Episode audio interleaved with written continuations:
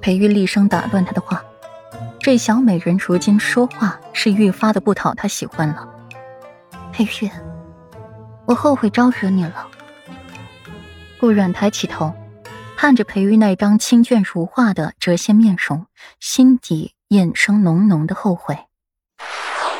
第二天，仿佛就是为了响应顾阮说的那句话，后悔招惹了裴玉，顾阮竟使人搬院子，他要搬出去住。裴玉刚从外面回来，就看到了这样火热朝天的一幕，连去唤来了桔梗，询问他这是怎么回事。桔梗颤颤巍巍的回话：“回禀世子，世子妃说伤筋动骨一百天，不静心休养，这腿伤怕是极难治愈的。而在戚云轩与世子在一块，日日以病容面对世子，世子妃心中愧疚，也怕平白惹得世子妃的厌烦，我要搬出去住。你等一个月身体好了，再容光焕发的来见世子。”桔梗的嘴上那么说，心底却是腹诽不已。世子妃不想见世子就不想见呗，偏偏还用这等令人不好反驳的借口来，真的是啊！裴玉听后脸色就黑了，越过了徐耿，便径直朝屋里走。果然就看见了顾然懒洋洋的靠坐在了美人榻上，盖着厚厚的毯子，手里还抱着个暖炉，见着自己来了。半点好脸色都没有。你来做什么？顾阮皱了皱眉，见他来了，半点高兴都没有。听说你要搬走。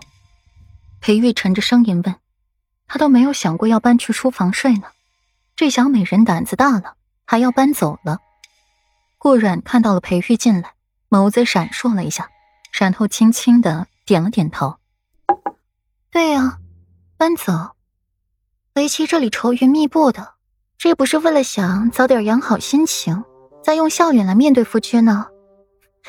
夫君秀色可餐，男色惑人，整日里都在为妻面前瞎晃悠，把为妻迷得神魂颠倒的，为妻还怎么养伤，怎么养身体呢？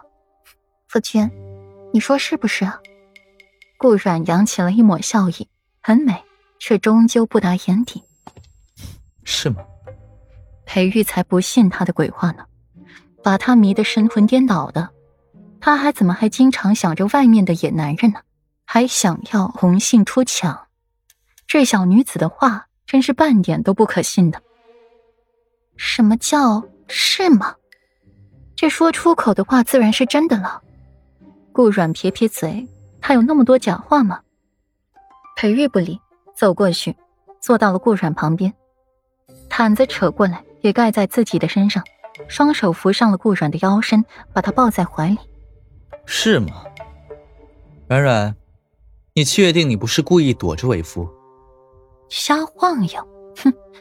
也就顾阮奇葩了。旁的女人受伤受委屈了，巴不得自家男人寸步不离的守着自己，关心着、呵护着自己。顾阮倒好了，把自家男人往外推。顾阮软在了裴玉怀里，语气娇柔解释：“怎么会呢？把自己家夫君往外推，那岂不是把自己的夫君往别的小妖精怀里推吗？这赔了夫人又折兵的，我可不做。彼此先攒着惦念，等为妻休养好了，自然能与夫君继续琴瑟和鸣。搬院子从来不是一时的心血来潮。”从前他就想搬出去了，只是那时候裴玉的态度那么硬，难以捉摸。搬出去了，回来就难了。如今嘛，搬不搬回的也就无所谓了。裴玉抱着顾然，声音散漫：“软软，为夫真不知道是该夸你处处为着自己夫君着想，还是也该称赞你一句好算计。”他这样。着实是让自己惦念着他，想着他，所以为妻昨晚才说后悔自己当初招惹了夫君，现在要如此绞尽脑汁的算计着夫君，让夫君一直想我、惦念我。顾阮的唇角微扬，真真切切的后悔了，自己也给陷进去了。裴玉低头擒住了顾软的红唇，浅尝辄止，再慢慢深入，在他唇间肆意。软软，有你这个吻，为夫就能惦记着你一辈子。声音微哑，眼底带着浅浅的玉色，复而又闭了闭眼。